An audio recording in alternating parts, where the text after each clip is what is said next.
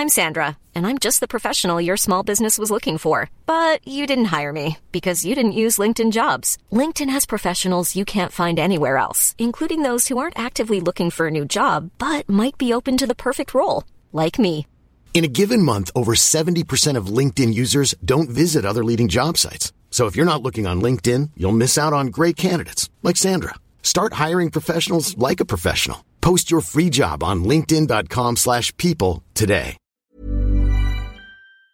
Bienvenidos a Villa Alegría. Oye, pues ya llevamos varios capítulos de Villa Alegría. Ya empezaron a llegar como a diferentes estaciones de radio, de ya nos ha, ha buscado prensa, nos han preguntado qué pedo, nos han pedido fotos, etcétera. Y creo que estamos creciendo y hay dos cosas que quiero comentar. Número uno, ustedes, gracias por apoyarlo, por sus comentarios y todo, pero he estado viendo que nos exigen mucho, güey. Oigan, me siento mandril atrapado. Nos exigen mucho y está padre porque esto nos impulsa, Sí, porque pero nos están retando a hacer más cosas. Pero a la vez, oigan, si quieren que este PEX dure una hora, necesitamos que comenten y den like todos. La neta. Porque Porque es difícil, oigan, es difícil. Nunca he entendido, Héctor, de crear contenido hasta que realmente yo vengo y les doy mi corazoncito aquí y la gente nada más lo ve y no dice nada, no. Exacto.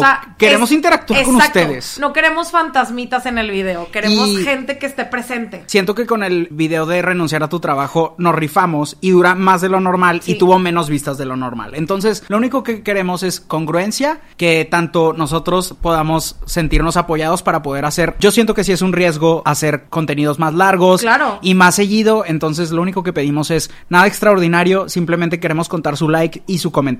Y puedes comentar un emoji, lo que quieras, pero cualquier comentario ayuda un chingo. Y siempre manita arriba, por favor, por favor. Gracias a ustedes, mi sueño de ser famosa se va a cumplir. El día de hoy vamos a hablar sobre la soledad. Hoy venimos con todo. A mí me encanta la soledad, pero no siempre fue así. ¿Tú, cu- ¿Cuál es tu relación con la soledad? Creo que justamente tienen los dos paralelos muy, muy. Héctor es una persona que le gusta estar solo y yo no a la persona que me gustara estar sola todo el tiempo. De hecho, hasta la fecha yo no puedo dormir sola. Eso es algo que siempre te he dicho. Tengo muchos problemas para dormir en la noche sola. Si no es en mi casa. No, pero háblanos cómo estás tú en tu casa. O sea, puedes durar sin Sí, en mi casa la verdad sí puedo durar siempre y cuando no sea de noche. Le tengo mucho miedo a la soledad en la noche, no sé por qué. Me dan como war flashbacks de las cosas que me pasaron cuando estaba triste. Ok. O me empiezo a acordar de todas las películas de terror que he visto en mi vida. Así, todas, todas. Así, un tráiler así gratis. Yo hablo un poco más como no la soledad de ese momento, sino como tiempos Sí, sí. haces cuando estás sola. Me gusta mucho cocinar. Disfruto muchísimo cocinar, disfruto mucho estar en mi casa y, y hacerla como mi espacio, ¿sabes? O sea, a mí me gusta mucho limpiar, ya sé, a nadie le gusta. A mí me gusta limpiar, me gusta estar con mis perros, me gusta ver series, o sea, me gusta estar tranquila, leer en mi ambiente, a mi modo, a Claro. mi ritmo, sin que nadie esté de que diciéndome cosas. Esa es mi parte. Eso es lo padre. Eso es mi Eso parte. es lo padre. Hace dos semanas fuimos a una boda juntos y ustedes pudieron ver ahí Ay, en, sí. en historias. Como ya he vivido así de que... Sí, yo también. O sea, bueno, ustedes han visto en Instagram cómo han estado ajetreados estos días, pero fuimos a una boda y se me acerca una amiga tuya de toda la vida y me hace así. No, no me hace así, pero eh, emocionalmente. ¿Y Y, yo que cuál? ya ¿Cuál? estuve viendo el podcast y ya se, o sea, como- no fue reclamo, fue como vi una chispa en sus ojos de que le gusta, pero a la vez estás quemando todos tus puentes. O sea, en nosotros. A todos los amigos. Exacto, güey. Y se va a seguir quemando. Aquí somos la Procuraduría. Se nos están acabando los amigos porque hablamos de todos. No, no, no, no, No. pues si no lo hubieran cagado no hablaríamos. De seguro esa despelucada de haber salido aquí. No. Y por eso se ofendió. Claro, no, sí, literal me dijo, oye, pues solo había seis personas en no sé qué evento. Nada más pudo haber sido fulanito, fulanita. Pues ya se sabe que nos gusta la... A mí me gusta la controversia. Claro. Entonces al final del día el chisme vende. Y mira, aquí estamos. Oye, ¿tú aceptarías estar en un reality show? ¡Claro! ¿Cuál sería tu reality show así ideal? Se sabe. Y yo sé que ustedes también lo saben. Y antes de que yo lo diga, ustedes lo van a decir. Acapulco Shore. Acapulco Shore. No, hombre, señora. No Claro. le... Güey, no te gusta salir. No te gusta pistear. O sea, pero, mira, para empezar, ¿Qué a a esas hacer? morras las operan desde antes. Entonces, a mí, mira, que me quiten unas tres costillitas. ¿Cuántas costillitas tenemos? No, entonces el reality en el que quieres estar es como el que nos estaban platicando de Marta de baile. Eligen a una persona y los operan Ay, todos. pero ese lo hacen muy natural. Que dijeron así de que, ay, tienes que ir al gimnasio. No, mano. A mí que me saquen dos costillitas de una. Me pongan chiches. Vámonos al antro, mero. Así les hacen. Ay, güey, se me antojaron unas costillitas así en taquito, güey. Bueno, saque las mías también, te las ofrezco. Ay, ¿tú ¿Cuántas crees que se pueda? ¿Cuántas costillas tenemos? Yo, yo en las caricaturas veo como seis. O sea, si me quitan dos, sí vivo, sí vivo para Güey, contarlo. si lo haces, de verdad, nos tenemos que echar un taquito cada quien. Sí, o sea. Pero, ¿legalmente puedo ser caníbal? Sí, pues es tu decisión. Yo leí un libro de economía en el que decía que dos personas en no sé qué país asiático firmaron un contrato y cada uno se quitó un pedacito de carne, güey, de la pierna, de donde no les afectara y no les doliera tanto. Se quitaron un cubito, se lo cocinaron y se lo intercambiaron y cada uno se comió un pedacito. ¿Por qué pones cara de asco cuando me acabas de ofrecer tu costilla? Sí, pero la costilla es hueso, no hay carne. No, si trae, si trae carnita, las costillitas así de la vaquita. Pero la que me van a sacar manejar la carnita adentro, pues si no como vivo, pues oye. No, pero Sí, entonces ¿para qué te van a quitar costilla? Ah, pues porque aquí se te hace más cintura. Ya ves que yo soy un tambito, un tamalito. Pero si te dejan la carne, pues va a ser lo mismo, nada más no, que pues me la moldean. flotando me como, la moldean, como medusa. Me la moldean para yo tener cintura de Barbie, así de avispa. ¿A cuánto tiempo de la relación creen que deben de conocer a los suegros? No estamos hablando de ti, Pero- sino en general. O sea, yo soy de las personas que opina de no hay prisa para nadie. Cuando todo el mundo se sienta cómodo. Yo le he dicho a. Alberto, si usted quiere que yo los conozca el día de la boda, carnal, el día de la boda nos conocemos No pasa la iglesia. Tan amigos como siempre. Yo- ¿Qué pedo? Qué bueno que vinieron. Exacto. Un gusto. Ya somos familia. Un gusto tenerlos aquí.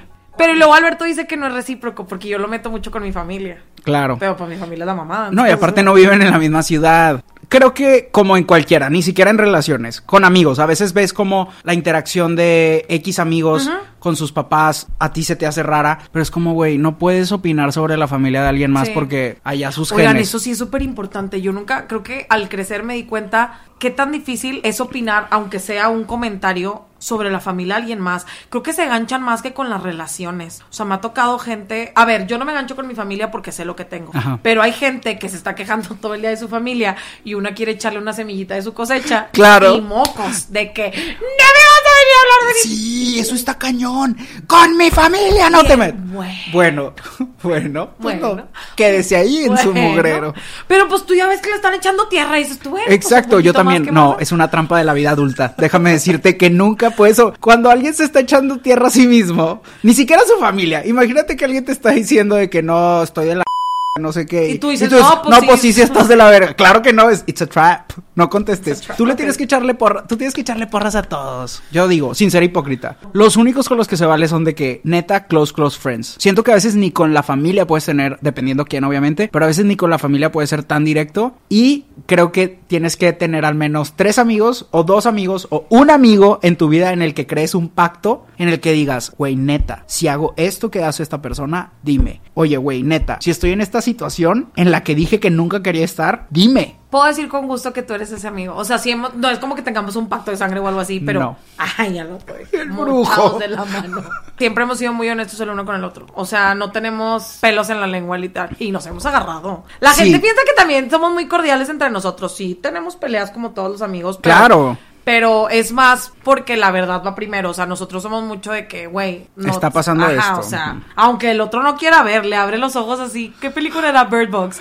Que le hacen así con la venda cuando le quitan la venda. Ah, pensé que A la los- de la naranja mecánica que no, los la de los viejitos que le hace para que vea hacia el Ah. sol, así de que. así. Órale. Ay, Pero bueno, pues ¿eso qué tiene que ver con la soledad? No sé, güey. Pero qué bueno que no se sientan solos, amigos. Eso es muy bueno. Pero A ver. vamos, vamos a retomar otra vez a la soledad. Creo que el tipo de soledad más es cuando no estás solo físicamente. O sea, estás con una persona y te sientes solo. Have you been there? Chale, es que tú llegas, carnal, y yo estoy bien, y de repente. you poach my heart. Es que mira, yo le agradezco mucho a Diosito cuando Ah, ahora sí. Ay, Diosito. Ahora sí. Acaba de Ahora pasar sí semana. Me agradece. Ahora sí me agradece. Fíjate que antes no, pero ya, güey, siento que con la edad, digo, ¿a quién más le voy a agradecer? Pues ya que. Y es como cuando te estiras y. Ay, Diosito. Sí, exacto. No voy a discutir, pues si no hay otro más. Mira, a menos que llegue un alien gigante. Imagínate que llegue un alien gigante y diga, yo fui, yo lo hice. Ah. Mientras no llegue nadie y levante la mano, a mí me educaron que fue Diosito. Pues bien. ¿Se acuerdan cuando yo era ateo? ¿Te acuerdas cuando era bien ateo en los videos? Ya no. Diosito, gracias. Pero te voy a decir por qué le agradezco a Diosito después de este debate teológico. Porque me ha soltado de la mano, güey. No, te ha pateado, o sea, no ha No, soltado. no, no. Pero voy en este aspecto muy diferente. Diosito me soltó de la mano físicamente. Y yo tuve todas estas épocas en las que, güey, no había manera en la que podía ligar. ¿Sabes? O sea, neta, o tal vez yo no me sentía a gusto conmigo mismo, en el sentido de que, güey, no, no estoy como para ir de antro. Ajá. ¿Sabes? De que, o físicamente, o granitos, lo que fuera. Y era como, güey, no puedo ligar, necesito estar solo. No necesito, tengo que estar solo porque no me queda de otra. Y te aislabas. Me aislaba, no me aislaba, o sea, obviamente amigos y lo que fuera, pero no ligaba. Pero en ese tiempo, como no me quedaba de otra, era construir. Siento que esto está, esto puede ser muy controversial. Pero güey, te ha tocado ver como a veces entrevistas de gente extremadamente guapa y se ve que no pueden interactuar normal, Sí. porque todos les dan, todo el mundo quiere quedar bien con la gente extremadamente guapa. Que no sabes si lo están haciendo realmente o por interés o cosas Ajá, así. o sea, una persona que no tuvo que desarrollar sus habilidades sociales. Sí. O sea, eres tan atractivo o atractiva que no tuviste que desarrollar el pedir perdón Sí, o el pedir permiso, güey. Y o el ser gracioso, porque hay gente que es tan guapa que no necesita ser graciosa. y no estoy diciendo que yo sea gracioso. Yo soy un p payaso. Claramente no soy Exacto. guapa, soy un payaso. Exacto, entonces siento que quiero agradecerle a Dios por esos momentos en los que no me sentía atractivo, no era atractivo y lo único que me quedaba era intentar ser gracioso o leer para aprender cosas y construir una personalidad que creo que sí tengo, porque si no me caía el en 15 años, pues no, pero creo que tu personalidad se fue desarrollando a mejor conforme pasaban los años, porque cuando yo te conocí. ya me quiere así- desgreñar. o sea, cuando yo te conocí, era Jamie Colum. Tu personalidad era Jamie Colum.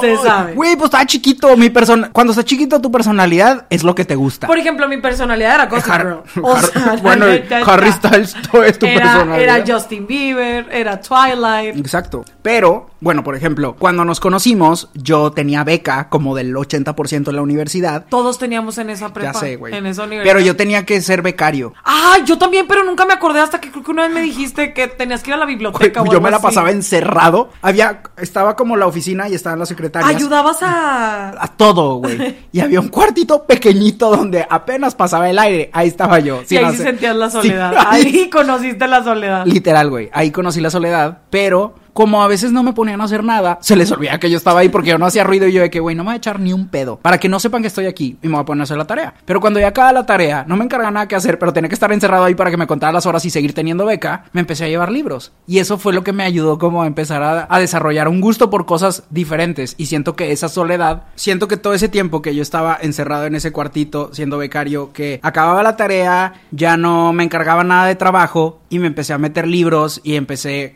a desarrollar como esta personalidad que siento que en el punto en el que ya no estás solo, te desarrollas. Y hay gente que nunca está sola y toda su personalidad es la melcocha que se hizo con su pareja. No sé, güey. Imagínate gente que empezó a andar desde los 16 y nunca tuvieron oportunidad de tomar una decisión solos y por sí mismos. Justamente es lo que te iba a decir. No entiendo a la gente que tienen novios de que tiene que uso de razón, güey. Y los arrastran con ellos así que, y es como, güey. Yo he conocido gente que nunca ha estado sola realmente. Que dicen de que mi primer novio fue en kinder y luego no sé qué. Y de que, güey, ahorita tengo 30 años y tipo, de que sigo. Y, de que, y ellos dicen, está su- se me hace muy triste cuando la gente dice es que yo no sé estar solo. Puedes saber estar solo y estar en una relación si tu pareja te lo respeta. Alberto me enseñó eso, porque yo antes de eso, no sé si fue la manera en que fui educada o la manera en que mi entorno me lo dijo, pero yo sentía que tenía que estar encima de la persona. Así de que si no estábamos como muéganos todo el perro día, no contaba como relación. No, creo que también un complemento bien chingón es acompañarte con Sí, tu sí, espacio. sí. Y que no, o sea, ¿sabes? Cuando tienen hasta los mismos amigos, güey.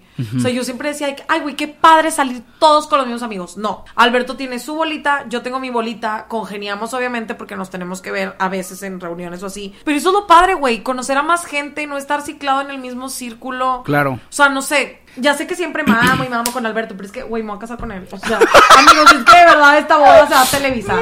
Entonces, de verdad, siento que esta relación me ayudó a entender que la Oigan, soledad- paréntesis, si hay alguien que se dedique a cosas de bodas y así y quieran empezar a sumar patrocinios, Amigo. órale. Que el Alberto dice que todavía falta, pero si le conseguimos, si le llenamos Pues si al tú- marranito desde antes, Exacto. yo creo que se arma.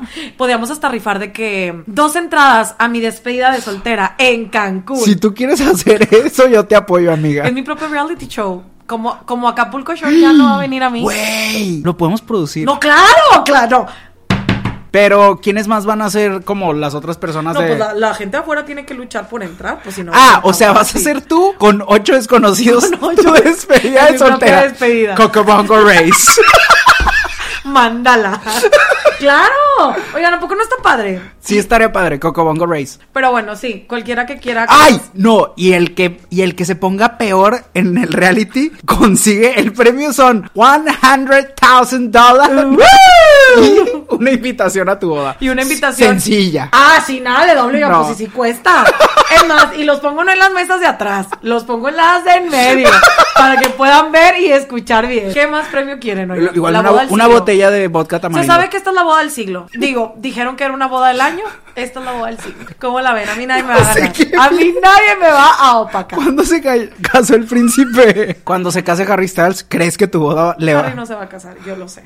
Él es una persona que le gusta su libertad. No se va a casar. Con Olivia Culpo no se va a casar.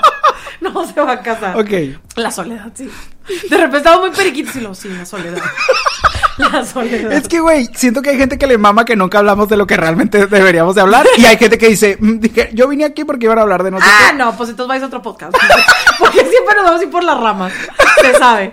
¿Cuál Bueno. Tarzán? Yo quisiera tener el cuerpo de Tarzán. Dios da y Dios. Dios da y Dios quita.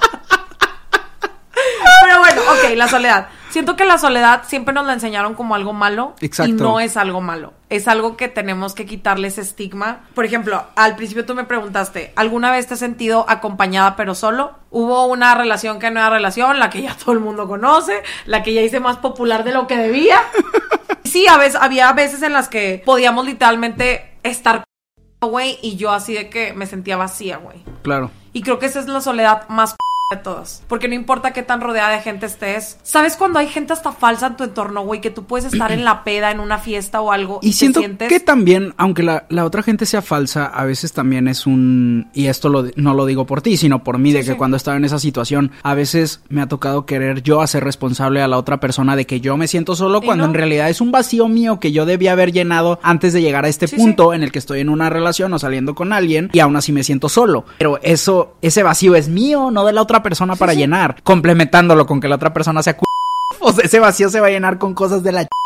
Una vez me tocó que alguien me dijo de que, que a él no le gustaba tener relación, una relación formal con alguien, porque era mucho, tenía que absorber muchas emociones que no estaba dispuesto a, y que a él le gustaba más Pues eso es estar. Ajá. respetable. Pero siento que yo y todas las peladas que pasamos atrás de eso nunca lo entendimos y lo veíamos como algo malo. Y la neta, el vato estaba poniendo su boundary de. A veces la gente ve negativo como poner esos límites y es como no. que eso no pues, quita que fuera un hijo de.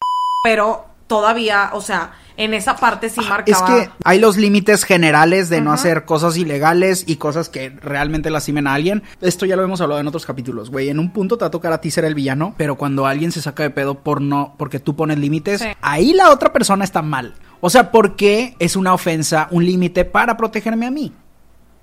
Creo que lo peor es cuando la gente lleva arrastrando sus pedos, güey, a otras personas, relaciones ya sean de amistad, laboral, amorosa, y las llevas arrastrando y nunca se llena ese huequito. Y solamente vas así de que dejando como un rastro a tu alrededor, pero realmente nunca, nunca te sientes de que lleno de algo, o sea, Vamos a, a la parte de luz, porque siento que ya puedo imaginarme muchos comentarios de yo siento ese vacío, yo tengo ese vacío o he tenido ese vacío. Pero, ¿por qué no hablar de esos momentos en los que no es alguien más, pero que te han Sí, llenado ese ah, sí.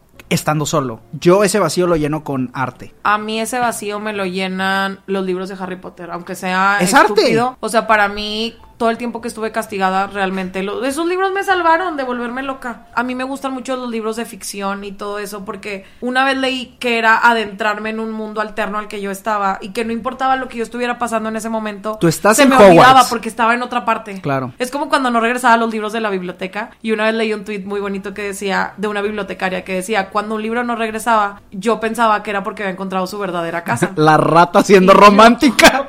La ratera. Sí. Pues sí, me robé varios libros. Y tú dando este speech con la, con la policía. De que Y yo, pues sí. Me robé varios libros. Nadie usaba la biblioteca. No. ¿Te ¿Cuál? acuerdas de los, de los barcos, de, de los libros del barco de vapor? No. No, tú no tenías esos. No. Eran unos libros, creo que la editorial es Santillán, Santillana. Eran unos libros amarillitos, naranjitas, ¿no? No, no, no. Güey. Es que yo, o sea, de morrito tenía los libros de los tres marranitos y Ah. esas cosas. Y luego brinqué a Harry Potter. Pero Bastante intelecto. es que Harry Potter, ¿tú a qué edad lo empezaste a leer? Mm, fun fact, se lo robé. O sea, yo hice mi, yo hice mi mundo a base de rateros, de, Ok. de robarme cosas. Mi madrina, su hijo, tenía los libros. De hecho, todavía tengo el del cáliz del fuego que él pegó. O sea, como que el libro estaba todo destruido y lo pegó. Y así mero me lo robé. Dije, vámonos. Cuando estaba chiquito fea. yo pensé era- que era Caldis, porque ahí hacían caldo. Ah, el cáliz. Oh, tan pendejo. Ay, tan pendejo. No, pero sí, mis primeros libros fueron robados los de Harry Potter, los primeros tres. Pero ¿a qué edad era? ¿Como los 11? Eh, no, como a los 10. Un Ah, día wow. fui de, fui de pijamada y esos libros ya no regresaron. Es que yo me acuerdo que tenía justo la edad de Harry Potter. O sea, siento que es algo que ninguna otra generación puede tener. Que literal íbamos con no, la edad. crecimos. Las películas iban a la Ajá, par las de- películas iban a la par. Emma Watson tiene la misma edad que yo y por eso siempre me sentía así como... Yo neta veía cuando les tomaban las fotos en los photocalls así de las premiers y yo decía, güey, yo me voy a vestir así. ¿Lloraste con la reunión? claro que sí. Yo también tenía ganas de llorar. Hasta hice que Alberto se durmiera para que no me estuviera molestando así. Sí, no, para mí fue un abrazo al alma muy bonito. Estuvo padre. Y lo he visto cuatro veces más a partir de ahí. Ay, no, yo con una tuve. No, pues si me sé los diálogos Porque de las películas. aparte se me hacía raro que no me sentaran a todos juntos. O sea, también era como. Ah, bueno, que estuvieran como por separado las Sí, entrevistas. y había gente que dije, ay, ¿por qué no me lo invitaron? Bueno, había muchos que ya habían fallecido. Eso está No, pues triste. obviamente no los fallecidos. Pero por ejemplo, J.K. Rowling, después de lo que se armó con ella, sí está como... So- eran videos viejitos. Conclusiones de este tema sobre la soledad. No es mala, no es mala, abrácenla cuando la tengan porque a veces la soledad en un entorno sano es bueno. O sea, es bueno porque la soledad te ayuda a identificarte a ti misma, a saber qué quieres, tus gustos, reencontrarte con cosas que no sabías. Si no te das ese espacio justo para reencontrarte, solo vas a reaccionar a, que- a lo que los demás te ven. Y la vida es un menú y tú puedes decidir qué pedirle al chef también. No solo lo que te vaya trayendo te lo vas a tragar. Y creo que los momentos de soledad es armar tu propio menú y decidir qué cosas no te gusta. Si no te gusta la Qué cebolla, no va. bonito pensar. Por eso escribí Siempre tu pensando libro. en comida. No me han dado de comer esta producción, no me ha dado de comer ahora que lo pensamos. Ustedes vieron mi cara que, la cara que hice, ¿ok? Pero bueno, sí, creo que la conclusión es abracen la soledad cuando la tengan, denle de comer a sus invitados en su casa. Alguien me mandó un mensaje y me dijo, no manches, me pidieron un tiempo y me siento de la chingada. Y es como, te pidieron un tiempo, pero no solo lo estás dando, tú también lo estás recibiendo. Entonces, úsalo sabiamente. También no es sé, un yo no tiempo creo en para los ti. tiempos, la neta. No, no, no, independientemente de eso, pero pues este carnal no tuvo chance. Sí, no, pero, O sea, o si sea- la otra persona te está pidiendo un tiempo y vos le digas que no, aquí te vas a quedar para siempre. pero pues, no. vuélvelo, pero vuélvelo en algo positivo, que no se vuelva en la otra persona, vuélvelo hacia ti. Claro, porque hay un chingo de gente que eso, ese tiempo, que puede que vuelva, puede que no. Lo utiliza pa- psh, psh, psh, psh, psh, y No. luego regresa. y, Ah, fíjate que siempre sí me quise quedar contigo. Exacto, pero to- la otra persona, la Y tú- dejada. Y tú y chi- Exacto, chi. la dejada utilizó el tiempo solo para llorar y Sí. para ver si regresaba o no la otra persona. Y la que se fue, pues se la pasó.